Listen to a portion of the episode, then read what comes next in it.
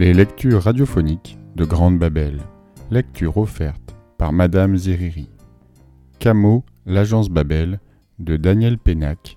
Quatrième partie. Are you my dream, dear Camo? Sick frog. Et beaucoup plus sick que tu ne le crois. Pas de fausse joie, Camo, ce n'est pas ta Cathy qui t'écrit, ce n'est que moi. Il faut bien que je t'écrive puisqu'on ne peut plus te parler. À propos de ta Cathy, je te signale que je l'ai rencontrée. Je te la présenterai quand tu voudras. Elle vaut la peine d'être vue, crois-moi. Salut. Moi. Je savais que Camo répondrait à cette lettre. J'en étais certain parce que je la lui avais envoyée dans une des enveloppes utilisées par Catherine Hunshaw. Même seau de cire, même cachet postal, une enveloppe rédigée par la même main, à la plume d'oie. Il me répondit en effet le lendemain en me coinçant contre la rangée de porte-manteaux à la porte du cours de maths. Je ne sais pas ce que tu as fait ni comment tu t'y es pris, mais tu as eu tort. Il me broyait le bras et son coude me plaquait contre le mur. La tête prise entre deux patères, j'étais obligé de le regarder en face. Faut jamais réveiller l'homme qui rêve, il peut devenir fou. Sa voix sifflait entre ses dents, et c'était bien une lueur de folie qui vacillait dans son regard. L'arrivée de M. Arène me sauva de justesse. Les mathématiques d'abord, jeunes gens, vous vous entretuerez ensuite. Prétextant une migraine, je quittai le cours de maths dix minutes avant la fin et m'évadai du collège par la porte de l'économa. Je plongeai dans le métro et disparus sous Paris, sous Paris pendant deux heures, cherchant à semer un camo que je croyais voir partout et qui pourtant ne me suivait pas. Sauf dans le wagon à la demi-seconde où la porte se referme, Bon sur le quai quand le métro roule encore, fuite sonore dans les couloirs, brusque changement de direction, la peur, la vraie. Jusqu'à ce qu'un petit rire muet retentisse en moi, parce qu'il faut bien se calmer enfin. Il faisait nuit noire quand je cherchais à tâtons le bouton de la minuterie dans le hall de mon immeuble. Ce fut sur une main que je posai la mienne. Sursaut glacé. Le plafonnier s'alluma. Camo se tenait debout devant moi. Alors, Cathy, tu me la présentes? Demain, Camo, demain. Tout de suite Mes parents m'attendent. Ma mère ne m'attend pas, moi. Il n'y avait plus trace de folie dans ses yeux, une volonté dressée comme un mur, c'est tout, pas moyen de reculer. Nous sommes ressortis dans la nuit. Silence dans la rue, silence dans le métro. À croire que la ville entière se taisait. Les stations défilaient. Camo ne me regardait pas, je ne regardais pas Camo. Et puis il a parlé, les yeux braqués devant lui. Et ce qu'il m'a dit m'a tellement surpris que ma bouche s'est ouverte avec un bruit de ventouse cours d'école. De toute façon, Cathy m'a demandé de venir la voir. Ma bouche n'était pas encore refermée qu'il ajoutait J'ai attendu le plus longtemps possible, mais je ne peux plus reculer maintenant. Elle souffre trop, il faut que j'y aille. Et il s'est mis à me parler de toutes les lettres que lui avait envoyées Cathy. Il les connaissait par cœur jusqu'aux dernières lettres où elle ne parlait que d'une seule chose, la disparition de H. Parce que H a foutu le camp de chez elle, tu savais ça? Non, ça, je ne le savais pas. H s'était enfui par un soir de tempête. Cathy avait fini par se lasser de ses révoltes, de ses cheveux hirsutes, de son tempérament sauvage. Elle s'était fait de nouveaux amis. Edgar et Isabelle Linton, bien élevés eux, bien vêtus, sauvagement parfumés, et elle avait abandonné H à ses guenilles, à sa rage, à lui-même. Il avait disparu dans la nuit et plus personne ne l'avait revu. Maudit hiver 1777, hiver maudit. Les lettres de Cathy n'étaient plus que de longues lamentations. Oh, Camo, Camo, nous cessons d'exister en cessant d'être aimés. Elle s'accusait d'avoir précipité H dans un puissant fond d'où ne montait aucun appel, des phrases de ce genre. Oui, de longues lettres désespérées auxquelles Camo ne pouvait répondre qu'une seule chose, toujours la même. Je suis là, Cathy, et je suis votre amie. Là, dites-vous, où cela, s'il vous plaît, deux siècles plus loin? Et une nouvelle vague de chagrin couchait les mots de Cathy les uns contre les autres. Il souffle un vent terrible dans ces lettres, disait Camo. Des phrases entières, soudain affolées, se bousculaient jusque dans les marges. Je suis méchante, Camo, si méchante. Je l'ai été avec mon père, je l'ai été avec H. Je suis méchante, tout le monde le dit, tout le monde a raison. Non, Cathy, vous n'êtes pas méchante, je le sais bien, moi. Oh, vous, cher Camo, deux cents années ailleurs, êtes-vous mon rêve, existez-vous seulement? De lettre en lettre, une douleur que les réponses que de Camo apaisaient de moins en moins, jusqu'au jour où Catherine Hunshaw lui écrivit enfin. Mon Dieu, cette écriture de pluie violette presque effacée. Je ne crois plus en votre existence, cher Camo, plus assez pour vous écrire. Si vous existez tel que je vous, imagine, je vous en prie, trouvez un moyen, il faut que je vous voie. Et c'était cette dernière lettre que Camo maintenant me brandissait sous le nez, tandis que le métro s'immobilisait en chuintant. Tu vois, même sans toi, j'y serais allé. Alors, où est-ce qu'on descend? La question me fit sursauter. Je jetai un œil, un regard affolé autour de moi. On fait demi-tour, Camo. Tu nous as fait rater la bonne station avec tes conneries. Sur le quai, je donnai un coup de pied à une poubelle métallique qui sauta le mur et glissa en hurlant. Quelqu'un me traita de voyou. J'étais furieux. Je venais d'écouter Camo pendant un bon quart d'heure, comme si j'y croyais. Des larmes avaient rempli les yeux de mon ami et mon propre cœur s'était serré. Une station de plus et j'aurais pleuré avec lui. Au fur et à mesure qu'il me récitait ses lettres, et en anglais, Cathy redevenait pour moi aussi bouleversante que pour lui. Mais nom d'un chien. Je l'avais vue, moi, Cathy la vraie. Je l'avais vue en chair et en os, et entendue Wake up, boys and girls. Voilà, le mercredi précédent, je m'étais planqué dans la poste principale du 13e arrondissement, en faction devant la boîte postale 723, celle-là même à laquelle Camus envoyait ses réponses. J'étais bien décidé à repérer la personne qui viendrait chercher le courrier de l'agence Babel. Cela fait, il ne me resterait plus qu'à la suivre discrètement jusqu'au siège de l'agence proprement dit. J'aurais pu attendre dix ans s'il avait fallu. Pour donner le change, je feuilletais les annuaires téléphoniques parisiens et régionaux comme si j'avais décidé d'apprendre par cœur les noms de tous les Français. La plaisanterie avait assez duré. Je n'y croyais plus, moi, à cette histoire de lettres postées dans un autre âge. J'avais décidé de sauver Camo, malgré lui s'il le fallait. Je ne pouvais plus le laisser glisser vers la folie. Oui, j'aurais pu attendre une éternité devant cette boîte postale de métal gris où toutes les cinq minutes tombait une lettre nouvelle. La porte métallique s'ouvrit brutalement. Pardon. Dis donc, ça marche fort pour cette agence Babel. Qu'est-ce que c'est au juste? Les commentaires des postiers s'élevant au-dessus de la muraille des casiers métalliques ne m'apprenaient pas grand-chose. Je ne sais pas, un machin international, il y a des noms de tous les pays sur les enveloppes. Une agence matrimoniale peut-être, pour construire l'Europe. Eh, Fernand, tu pourrais peut-être y écrire pour te trouver une petite femme. Les postiers riaient, les heures passaient. Et puis, à cette heure, J'allais vider les lieux avec les derniers clients, bien décidé à revenir le plus tôt possible, lorsqu'une voix terriblement autoritaire emplit tout le volume de la poste. Trop tard? Comment ça, trop tard? Non, monsieur, c'est pas trop tard Puis des claquements pressés sur le dallage. Un employé essayait en vain de protester, mais la voix le repoussait. Non, monsieur Ça peut pas attendre demain Ça peut pas et ça va pas, je travaille, moi Un accent parisien a coupé au couteau. Euh, votre cigarette, madame. Elle est éteinte, ma cibiche Voyez pas qu'elle est éteinte? C'est alors qu'elle tourna le coin des cabines téléphoniques. Par-dessous la rangée de bottins, je ne vis d'abord que le chien microscopique et terrorisé qu'elle traînait au bout d'une laisse interminable. Les chiens sont interdits dans les édifices publics, madame. Le postier, lui, était gigantesque. À chaque pas, il manquait d'écraser le petit animal. Bibiche est interdit nulle part Nulle part n'est interdit, Bibiche Et soudain je la vis, je la vis. Une toute petite bonne femme d'une soixantaine d'années, aux gestes électriques, aux cheveux roux et furieux, et dont les yeux lançaient des flammes vertes. Nu-pied dans des babouches qui claquaient sans réplique, elle trimballait un cabane ménagère presque aussi grand qu'elle. La cigarette vissée au coin de sa bouche peinte lâchait des paquets de cendres à chaque frémissement de ses lèvres furieuses. Se hissant sur la pointe des pieds, elle introduisit une clé tremblante dans la serrure de la boîte 723. La porte métallique s'ouvrit brutalement. Une avalanche de lettres recouvrit le petit chien. Et zut! Comme je me précipitais pour l'aider, son refus me cloua sur place. On touche pas mes lettres! Pas touché, compris? Sur quoi elle jeta les enveloppes par poignées dans le cabas grand ouvert. À l'employé dressé au-dessus d'elle comme une forteresse, elle demanda en ricanant. Et ça C'est pas du travail tout ça?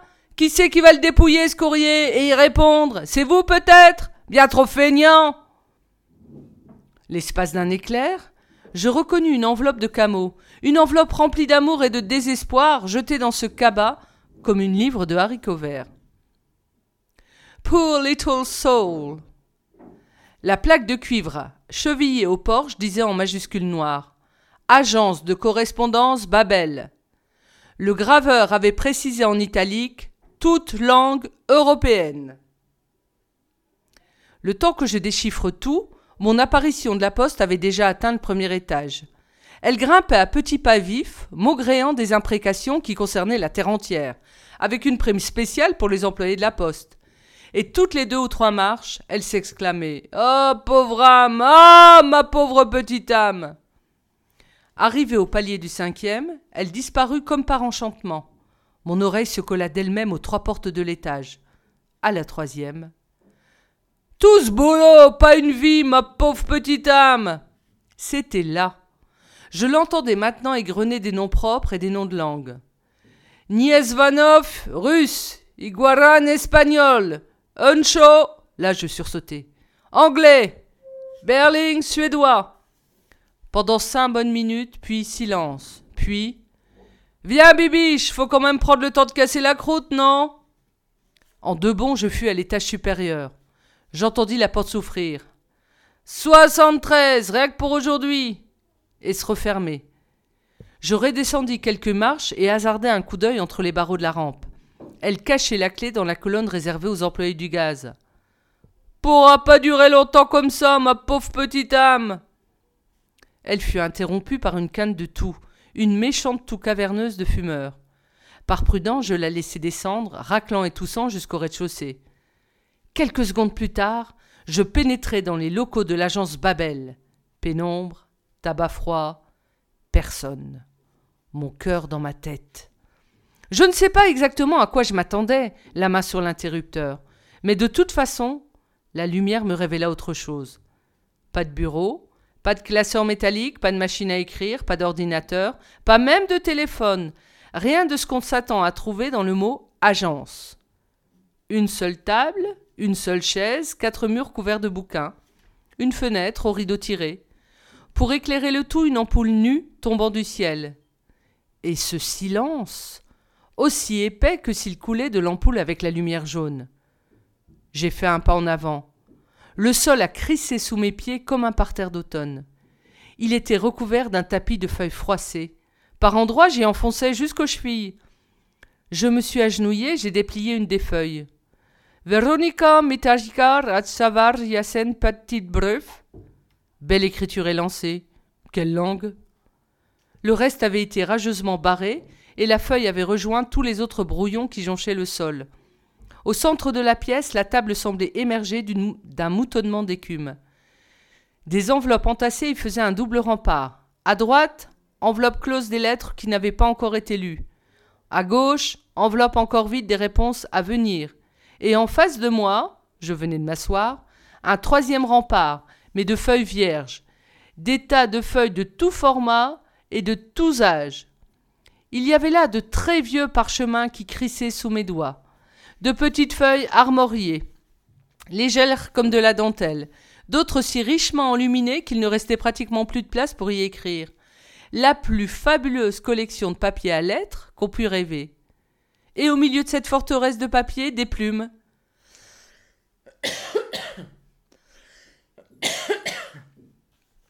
plumes d'acier, plumes de bambou, plumes d'oie, certaines si anciennes qu'elles avaient perdu presque toute leur barbe. Des plumes, des encriers de toutes les couleurs, des cachets de cire multicolores et toutes sortes de seaux, des buvards aussi, et de la poudre à sécher dans de bizarres petites salières de bois. Toute une papeterie montée du fond des âges, pour s'étaler sur cette table, parmi les cendriers débordant de mégots et les tasses à café, au moins une dizaine, empilés de guingois à côté de leurs soucoupes poisseuses. C'était là. C'était là que partaient les lettres des siècles passés. Tout à coup, mon apparition de la poste explosa dans ma tête comme une fusée rousse. Et si elle remontait elle aussi de la fumée des temps? De la nuit des temps, pardon J'avais déjà entendu parler de ce genre d'histoire par une voisine. Immortalité, réincarnation. Mais non. Les fantômes ne fonctionnent pas au café et ne fument pas trois paquets de clopes par jour. Mon regard glissa sur les piles d'enveloppes ouvertes où les adresses étaient déjà rédigées. Quel travail Elle avait raison, la pauvre petite âme. À ce rythme, elle y perdrait vite la santé. La santé. C'était le visage de Camo que je revoyais maintenant, le visage livide de Camo.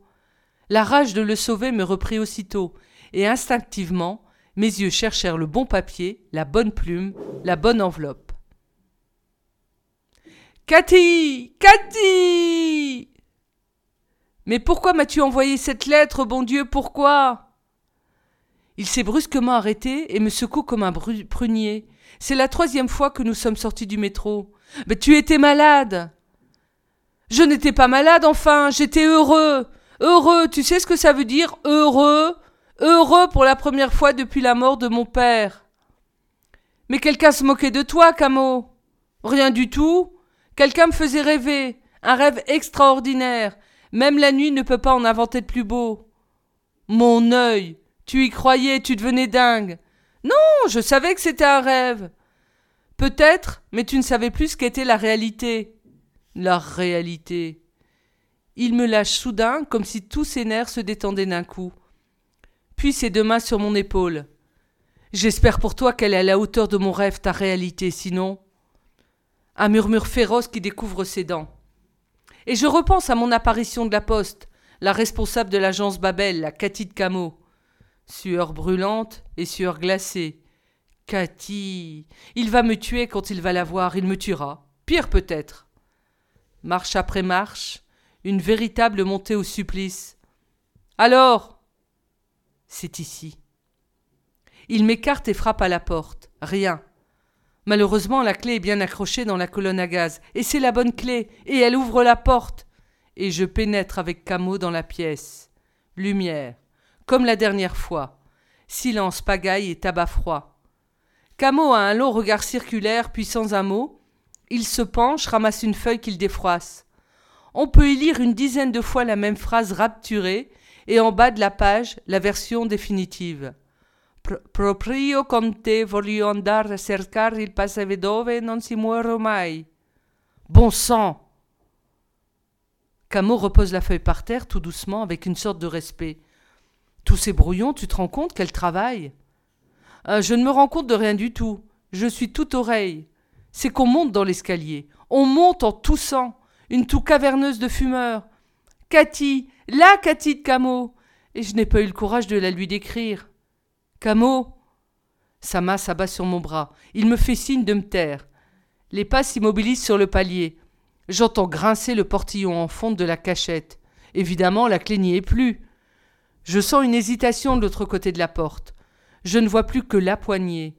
Et bien sûr, comme au cinéma, la poignée finit par tourner sur elle-même et la porte par s'ouvrir. Est-ce que nous voyons, Camo et moi, debout dans l'encadrement, nous laisse muets de stupeur? Ce n'est pas mon apparition de la poste, c'est quelqu'un d'autre, c'est la mère de Camo. Elle reste là, un sourire amusé aux lèvres. Elle tient à la main une tasse de café fumant et serre sous son bras une cartouche de cigarette blonde. Silence. Puis elle dit le café a débordé, il y en a plein la soucoupe. Instinctivement, Camo lui prend la tasse des mains et va la déposer sur la table, à côté de la pile des tasses vides. Elle ferme la porte et demande Tu sais quel jour nous sommes? Son sourire mi-affectueux, mi-ironique flotte toujours sur ses lèvres. Le 14 Le 15 Le 15, mon chéri. Il y a trois mois aujourd'hui que tu t'es mis à l'anglais, jour pour jour. Ils sont debout l'un en face de l'autre, ils ne se touchent pas. Mais ils se regardent comme s'ils ne s'étaient pas vus depuis des années. Finalement, Camo murmure. Alors c'est ça ton fameux boulot? Oui, de la tête et un petit rire. Ici au moins, je ne m'engueule avec personne, je travaille seule. L'agence Babel, c'est moi. D'un geste là, elle jette les cigarettes sur la table. Puis elle se laisse tomber sur sa chaise. Tu fumes trop, maman. Je fume trop, je bois trop de café, je travaille trop et je parle trop de langue étrangère. Il n'y a plus d'ironie dans son regard, rien que le sourire. L'air de quelqu'un qui est heureux de prendre un moment de récréation, ni plus ni moins. Quant à Camo, je ne m'explique pas son calme. On dirait que venant de sa mère, rien ne peut l'étonner. Il y a pourtant de l'admiration dans sa voix quand il finit par demander, en anglais, So, you are my Cathy? Ah non, Cathy, ce n'est pas moi. Pendant une seconde, elle jouit de notre silence éberlué. Puis, Ce n'est pas moi, mais je vais te la présenter. Elle se lève avec effort, traverse la pièce en soulevant des vagues de papier froissé, et prend un livre dans la bibliothèque. La voilà ta Cathy. Camon et moi avons le même mouvement vers le livre tendu. C'est un vieux bouquin aux feuilles jaunies par le temps, relié de cuir bleu, et qui porte son titre en lettres d'or. Wuthering Heights. Et le nom de l'auteur, en anglaise, en anglaise délicate, Émilie Brontë. Édition originale 1847. Léo de Hurlevent. Oui, je n'ai rien inventé. Cathy est l'héroïne de ce roman, lis-le, il est à toi, et tu peux en faire une bonne traduction. Mais Camo est déjà plongé dans le livre. Moi, je parcours la bibliothèque des yeux. Apparemment, il y a là tous les plus beaux romans du monde. J'en saisis un au hasard. Italien. Il Visconte di Mezzato, le vicomte pourfendu. Et j'y trouve le nom du vicomte Médard de Terralba, celui qui s'est fait couper en deux par un boulet turc. Le vicomte de Terralba, un dingue dans le genre féroce. Je revois aussitôt le visage passionné de Rénal me racontant l'histoire de ce type qui coupait tout en deux parce qu'il n'était plus que la moitié de lui-même. Il faut croire que la même question nous vient à l'esprit en même temps, puisqu'au moment où je vais poser où je vais la poser, Camo demande. Mais les autres correspondants? Ils ne sont pas plus bêtes que toi, mon chéri. Ils finissent tous par faire le gars à la poste, ils suivent mon amie Simone, la concierge, qui m'apporte mon courrier, me fait du café, et m'appelle sa pauvre petite âme. Ils découvrent la cachette de la clé, bref, ils débarquent ici quand ils sont parfaitement bilingues et que leurs correspondants les appellent au secours, comme toi. Maintenant, les questions se bousculent sur nos lèvres, mais elles nous poussent doucement vers la porte. Plus tard, messieurs, plus tard. Pour l'instant, j'ai du travail par-dessus la tête. Et comme nous sommes sur le palier, Camo, si tu nous faisais tout de même un petit gratin dauphinois, dauphinois ce soir, je rentrerai dans une heure ou deux.